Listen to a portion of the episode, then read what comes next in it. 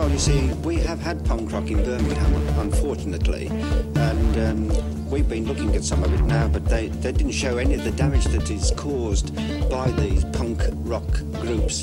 And now they're bringing out these freak punk rock groups.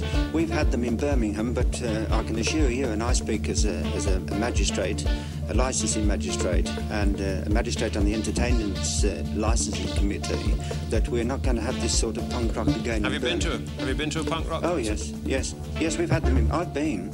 I've been. I know what I'm talking about. And you see, the, the, the whole thing behind this punk rock is um, to stimulate noise, as, as we saw from the film there. Oh, sure. But uh, they But do that so may not be. That that isn't necessarily harmful. No, but they do so much damage. Damage. Damage.